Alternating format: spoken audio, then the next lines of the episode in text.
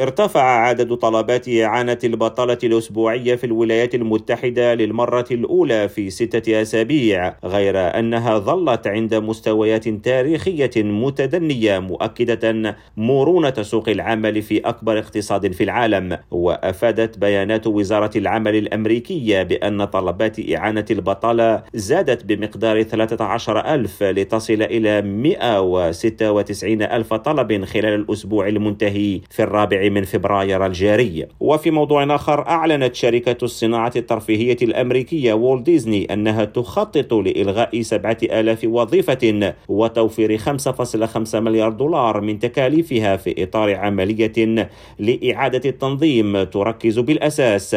على الجانب الرياضي. جاء الإعلان على لسان الرئيس التنفيذي للمجموعة روبرت إيجر الذي أبرز أن الشركة تعتزم إجراء تغييرات هامة على شبكة برامجها السينمائية والتلفزيونية وتعديلات محتملة على أسعار خدمات بث الفيديو. كريم عوفي راديو نيويورك.